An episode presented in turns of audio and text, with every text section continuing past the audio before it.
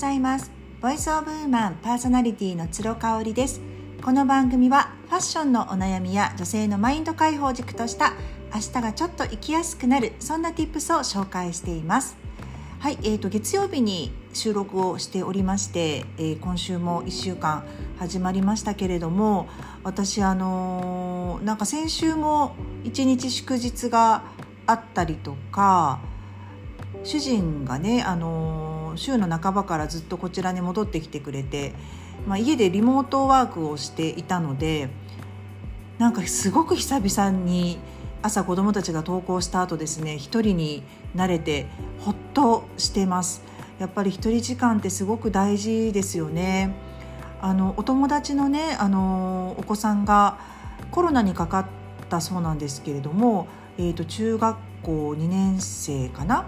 なんかもうご自身でですね、あの自主隔離を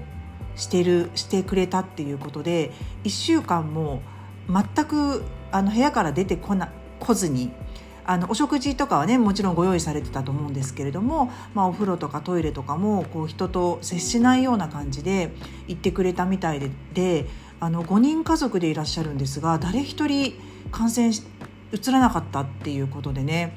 やっぱり感染病ってそれだけこうあの同じスペースで仕事仕事とか、生活をしてしまうともうどうしても避けられないものだと思うんですよ。で今のね我が家はどうかっていうともうその隔離をする場所がないんですよね。例えば子供部屋はあるんですけれども子供2人共有になってますしあの寝床をね私たちの方にあの変えたとしてもですねあの何か物を取りに行ったり洋服を取りに行ったりとかする時に絶対入っちゃいますしねなんかそういう意味ではあの完全隔離をするっていうのはもう本当に一人部屋じゃないと難しいので次の新天地での新居はですねそういう意味ではあの一人部屋があの完全に与えられるんですよね。えーと、私も一人部屋をいただきますし、えーと、子どもたちも一つずつもらえてで主人に関しては1階のリビングダイニングの隣に電スペースがありましてあの扉で仕切れるようになっているんですよね。なのでそこでリモートワークができたりとかするので今正直ねあの主人が家にいてくれるとすごく助かるんですけれどもリモートワークをしている横でなんかこうやって音声配信とかも取れないしなかなかね制限されちゃうんですよねあのそういうことがなくなるのでちょっと新鮮な気持ちになれてます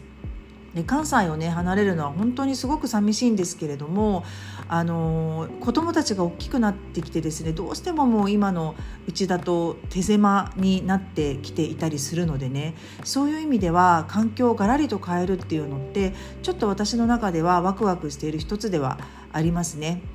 あの先日お友達と仲いいお友達とねご飯食べに行った時に23ヶ月に1回ぐらいは関西に戻っておいでよっていう話をいただいてねすごく嬉しかったんです。で何かねあのー、理由があるというか、まあ、私も住居も全てあの処分してというかねあのなくなりますので神戸での住居はねなのでやっぱり戻ってくるとなるとあのいろいろこうね宿泊する場所も確保しないといけないですしそういう意味では何かこう大義名分って言っちゃあれですけれどもねなんかこう目的なしに意図なしに来るっていうのもなんかちょっと違うかなっていう気がしててねそういう機会があればいいなっていうふうにあのちょっとやんわりと思っていますね。まあ、もうすぐ12月っていうところで、あの、人によってはですねお歳暮ですねの準備をされる方もいらっしゃるんじゃないかなっていうふうに思います。昔はね本当にうちのあの父親の仕事関係母の仕事関係ですっごいたくさんお歳暮が来てたんですよね。まあ、多くは調味料とかあとビールですね。ビールはめちゃめちゃ喜んでた。うちのあの父はもうビーラーなので生粋の。必ず今365日1日1本はビール飲んででプラスハイボールを飲むっていう生活をしてるのでね。ビールはめちゃめちゃ喜んでましたよね。ただまあ今父も仕事を辞めてまああの行きつけの飲み屋のねあの赤坂のクラブのオーナーさんとかから来たりとかはするのかな。まあ、母もねあのうち仕事を自営業でやってますのであのりんごとかねみかんとかあのそういうのは来ますけどねもうブー一時期すごいブームだった時よりかはもうかなり減ってたかなっていう気がしますよね。お中元ってねなんかあの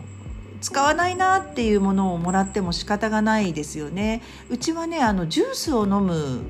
あの習慣が全然なくってちっちゃい時ももちろんあのジュースはダメだったのでえーと、麦茶かお水しかなかったんですよねだからまあそれもあってですねあの私たち3姉妹ともにあのお酒は大好きだけど甘い飲み物は一切飲まないっていう感じなんですよ。まあ、ただうち今子供たちはねあのすごくジュース好きなのであのいただいたらすごく飲みますけど、まあ、味にもよるんですよね。上の子がえー、っとぼん？とちょっと待ってね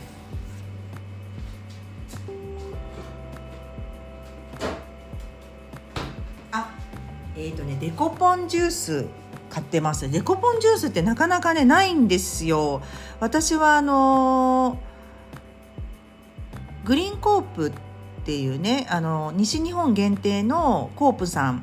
のところからデコポンストレート100%ジュースっていう小さいね 190g の、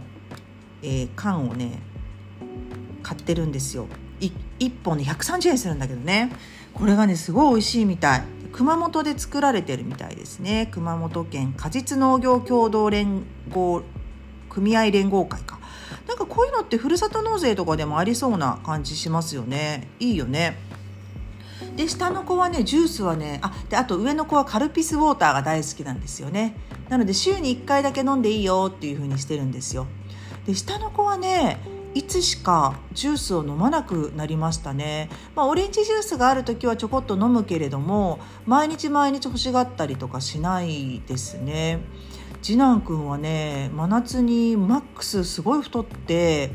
あのお菓子食べて食後にアイス食べてっていうのをねずっと夏休みから続けててかなりポチャポチャしてたんですけどあの今ねとっても好きなゲームがあるんですね。それをね夏の終わりぐらいにお父さんにダウンロードしてもらってでそっからねすっごいハマってるんです。なんて言ったらいいのかな？あつ森のもっとなんかえぐいバージョン？グロいバージョン？っていう感じ。あのテイムするって言ってねその手なずけて自分の仲間にしていくんですけどそれが恐竜だったりとかえ？っていうなんかちょっとびっくりするような生き物だったりとかするのね。アークっていうあのゲームなんですけど。でそれをねパソコンでずっとやっててもう寝食を忘れるぐらいやってますね休みの日は。あのー、本当にご飯食べるのもまあかろうじてっていう感じだしお菓子はね食べる時間もったいないっていうこと。パソコンだからさあのうちは必ずダイニングテーブルでお菓子もあのご飯も食べてもらうので離れないといけないじゃないですか。それが嫌みたい。嫌みたいなのよね。だからお菓子を食べる時間もそこでカットしてですね。でまあ寒くなったっていうのもあって食後のアイスをね、あのー、食べなくなったのでみるみるうちにスリムになってきてね。ただちょっと運動不足かなっていうのは否めないのでね、あのー、そこはまた考えたいところではありますけれども。そうだからねジュースとかはねおそらく今頂いてもあんまりこう、うん、昔はもう全部他の方にあげてたりとかしてたかな。あのー、ね。そうだからあの柑橘系はね好きなんですよ。パイナップルとかみかんとかデコポンとかそういうのはね長男くんが好きなのであの買ってますけどね。でふるさと納税の話をしたいと思います今日は。あのふるさと納税皆さんされてますかね、えー、お恥ずかしながらというかうちは実はね昨年から始めたんですよ。でそれも私があの Voicy を聞いていてふるさと納税の話をわあママハルさんだったかな？うんかなんかのを聞いた時にですねあのえそんなになんかいろいろあるんだったらちょっといいなと思って。で私自分自身は全然あのそういうの見るの好き得意じゃないので主人にお願いしたら、まあ、主人がですねやっぱ結構頼めるのあるねなんていう話になりまして、えーと、去年はねまずねお米の定期便をあのお願いしました。いまだに新潟から、えーと、5キロかな？1ヶ月に1回届くようになってます。ただ5キロだとね1ヶ月持たないのよ。もううちね子供たちがすごい食べるもんだからなのでそれプラスちょっとスーパーで5キロ買ったりとかする時もあるかな。うん、それをね定期でやってますすごく美味しいところですね。であのふるさと納税を決めるポイントになったのが、えーと、まずは自分の出身地ですね。うちの主人は和歌山なので和歌山そして私は東京なので、えーと、東京に関してはですねあのもういいかなっていうかあのたくさん人口もいるしねそこはもうなんかあのあえてそあのふるさと納税で東京にっていうのは考えてなかった。で兵庫県今ね私が住んでいる私たちが住んでいる兵庫県に関してはあの税金を払ってますのでまあそこもいいかなというところで、えー、今までの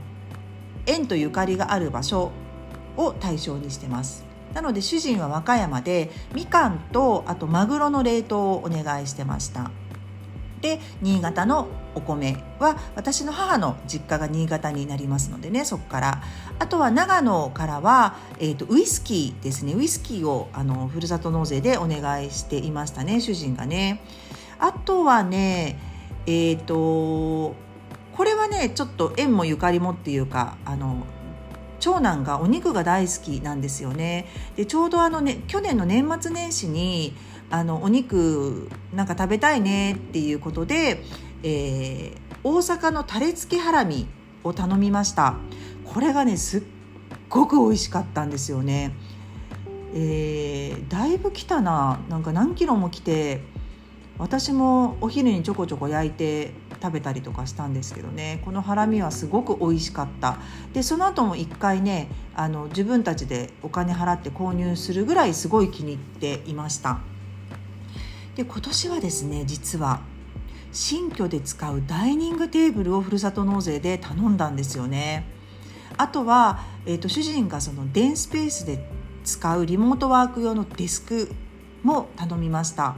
で、えーと、プラスキャットタワーですね。今使ってるキャットタワーがちょっと大きいんですよ。